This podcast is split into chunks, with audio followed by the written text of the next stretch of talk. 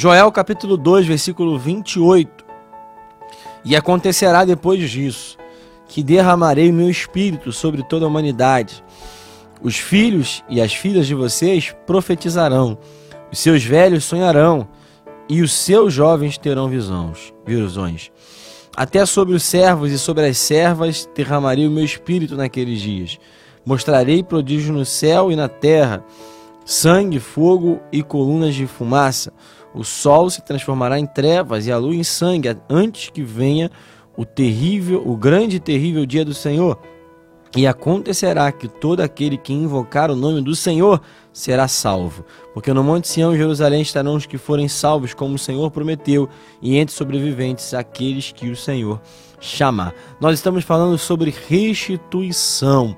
Nós estamos falando sobre um capítulo que fala exatamente sobre a restituição para um povo que vivia um tempo difícil, um tempo complicado. Falamos aqui nas últimas duas mensagens sobre o que o povo de Judá, o povo de Israel experimentou, uma chuva de gafanhotos que destruiu completamente a plantação, destruiu completamente a terra que eles dependiam. E além da chuva de gafanhotos, a seca, a falta da chuva, falta da água, trouxe ainda mais prejuízos. Além disso, os inimigos que vinham do norte, os povos que viviam ao redor do povo de Deus e tentavam a qualquer custo acabar, dizimar, confrontar, trazer prejuízos ao povo que tinha sido escolhido pelo Senhor. Eles estavam vivendo em um tempo de apuros, em um tempo difícil, mas nós, aqui nesse capítulo, podemos entender que o Senhor tem restituição para o seu povo. A crise, ela vem, a crise ela chega, o momento difícil, ele pode acontecer. Temos falado aqui constantemente sobre esse ano tão complicado que nós estamos vivendo.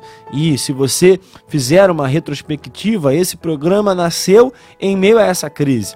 Nós estamos aqui há alguns meses falando sobre a palavra de Deus, trazendo uma reflexão, trazendo um devocional por conta do que aconteceu nesse ano de 2020. E além disso, nós sabemos que muitas rotinas, muitas práticas, muitas vidas mudaram por conta de tudo que aconteceu. Aqui também não é diferente.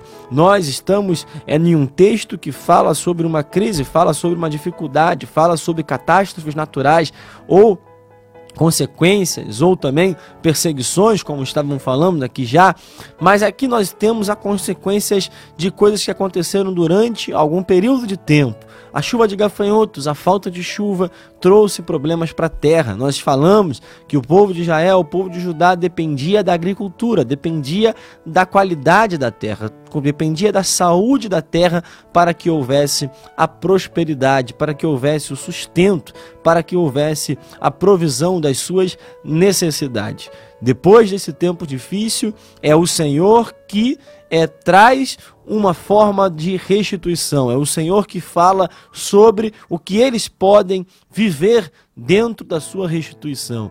Nós falamos aqui sobre, primeiro, a atitude que nós devemos ter de nos arrependermos e nos convertermos ao Senhor, de buscarmos a sua face, de clamarmos ao Senhor para que isso aconteça, para que a restituição chegue, nós precisamos dar o primeiro passo, e esse primeiro passo é uma atitude de arrependimento, uma atitude de clamarmos ao Senhor, uma atitude de buscarmos ainda mais intensamente. Então essa é a chave. A primeira chave é exatamente essa, quando nós estamos vivendo crises, como nós estamos vivendo em toda a humanidade nesse ano de 2020, mas possa ser que na sua própria vida, no seu é, íntimo, no seu interior ou na sua vida familiar, na sua vida financeira, dentro daquilo que você experimenta, você esteja vivendo a sua própria crise pessoal, mas mesmo assim nós devemos ter a mesma atitude de clamarmos ao Senhor, de nos arrependermos de nossos pecados, de nos convertermos de nossos maus caminhos e vivermos uma nova vida. Primeira atitude. Segundo, o Senhor, ele promete, ele fala sobre a provisão financeira, sobre a provisão material. O Senhor está trazendo ao seu povo, dizendo que vai trazer a restituição daquilo que eles perderam nessa esfera. A terra voltará a produzir, as chuvas voltarão a cair no devido tempo. Deus estabelece que a normalidade voltará. Aqui abro um parêntese, nós falamos isso aqui é, recentemente, mas voltando aqui, o Senhor tem prazer em ver o seu povo feliz, tem prazer em ver o seu povo tendo o seu sustento. Nós sabemos que estamos vivendo um tempo difícil, mas o Senhor é um Deus de restituição e nós temos a certeza que as promessas que foram aplicadas para Israel também podem ser aplicadas às nossas vidas, porque, como nós temos dito, tudo que foi escrito foi escrito para que nós pudéssemos aprender, para que fosse útil para o nosso ensino. E aqui o Senhor chega à terceira etapa da restituição. A primeira, o nosso arrependimento. A segunda, a provisão material. E a terceira, e é mais importante, o Senhor promete a restauração espiritual.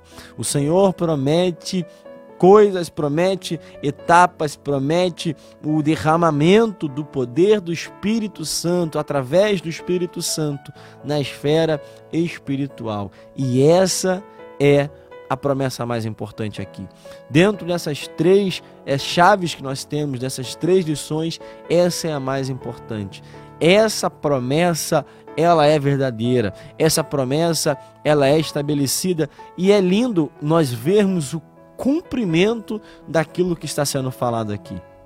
Esse é um texto tão importante, este é um texto tão significativo que ele aparece duas vezes em nossas Bíblias e a segunda vez que aparece, ela é fantástica porque é o cumprimento dessa promessa.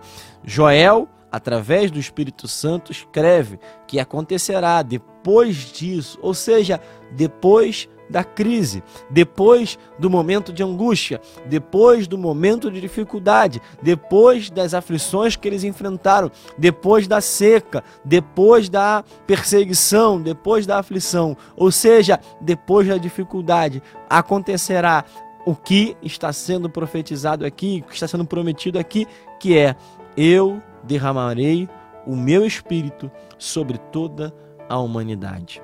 Nós sabemos que Jesus cumpriu seu ministério por três anos e morreu e ressuscitou ao terceiro dia.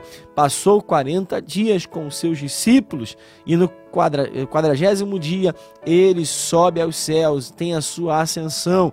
Ele sobe e faz uma promessa: Fiquem em Jerusalém, porque vocês experimentarão o que eu vou enviar do alto, o meu espírito que descerá sobre vocês. Ou seja, Aí nós sabemos que havia uma promessa, e por dez dias eles estiveram em Jerusalém, orando e clamando ao Senhor para que a promessa se cumprisse. Na festa de Pentecostes, que significa 50, no quinquagésimo dia após a Páscoa, ou seja, dez dias após a ascensão de Jesus, nós sabemos que eles estavam reunidos no mesmo lugar, no mesmo propósito, com o mesmo coração, com o mesmo objetivo, e esse objetivo era buscar o Senhor. E quando eles estavam naquela manhã, naquele dia, naquele, naquela manhã que começava, naquele novo dia que começava, nós sabemos que houve algo que mudou a história de toda a humanidade e de toda a igreja. O que aconteceu naquele dia foi o cumprimento dessa promessa. Nós sabemos que Pedro, cheio do Espírito Santo, para tentar, para trazer, na verdade, nem tentar, ele trouxe de fato a explicação do que estava acontecendo, porque alguns não estavam entendendo o que estava ocorrendo naquele dia. Ele levanta e ele aplica esse mesmo texto. Ele fala que nos últimos dias, ele até atualiza um pouco dizendo que nos últimos dias derramarei do meu espírito. E aqui eu quero dizer para nossas vidas hoje, em 2020, já quase perto do final desse ano, essa promessa continua estabelecida.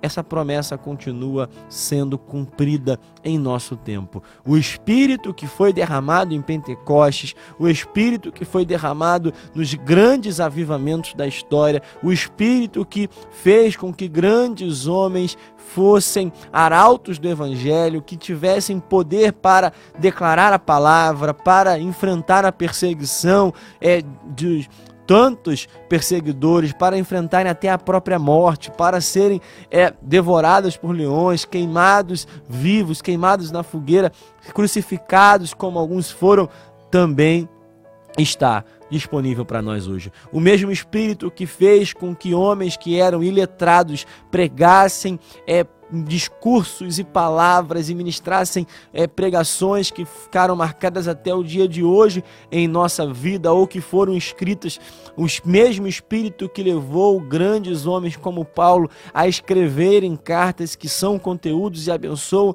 a nossa vida hoje mesmo Espírito que fez com que houvesse grandes mudanças significativas é, nos sistemas religiosos até o dia de hoje está disponível até hoje para nossas vidas. Em tempos de crise, o Senhor está dizendo: derramarei o meu espírito. Ah, irmãos, eu não sei você, mas eu creio que após tudo que nós experimentamos durante esse ano de 2020, que se nós clamarmos ao céu, se nós tivermos essa expectativa, se nós nos juntarmos no mesmo propósito, assim como Atos 2, com esse desejo de experimentar o que o Senhor tem, nós poderemos viver um grande avivamento em 2021. Nós podemos experimentar um grande avivamento ainda no final de 2020. O Senhor disse que derramaria do seu espírito e ele não decretou o fim disso aqui. Nós sabemos sabemos que o seu espírito trabalha até o dia do arrebatamento.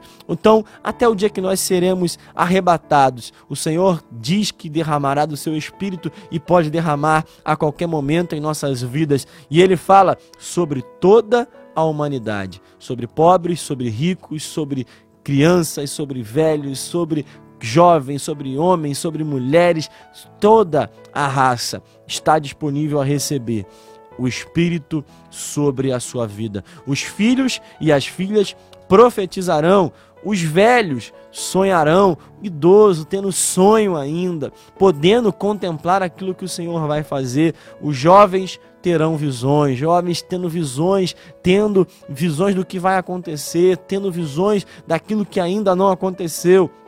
Sobre os servos e as servas, homens e mulheres, ou seja, todas as idades terão é, visões proféticas, terão o cumprimento dessa promessa, homens e mulheres. O Senhor fará prodígio no céu. E o maior milagre está no versículo 32. E acontecerá que todo aquele que invocar o nome do Senhor será salvo. O maior milagre é a salvação. O maior milagre que nós podemos é viver em nossa vida é a salvação de nossa alma. E a palavra que está declarada aqui, a promessa que está declarada aqui, é que todo que invocar o nome do Senhor será salvo. Esse é o maior milagre. Eu creio que após essa crise, após as dificuldades que nós enfrentamos durante todo esse ano, nós podemos experimentar esse texto vendo a conversão de almas, vendo pessoas entregando a sua vida a Jesus, entregando a sua vida ao Senhor e Salvador Jesus Cristo. Nós cremos que a salvação,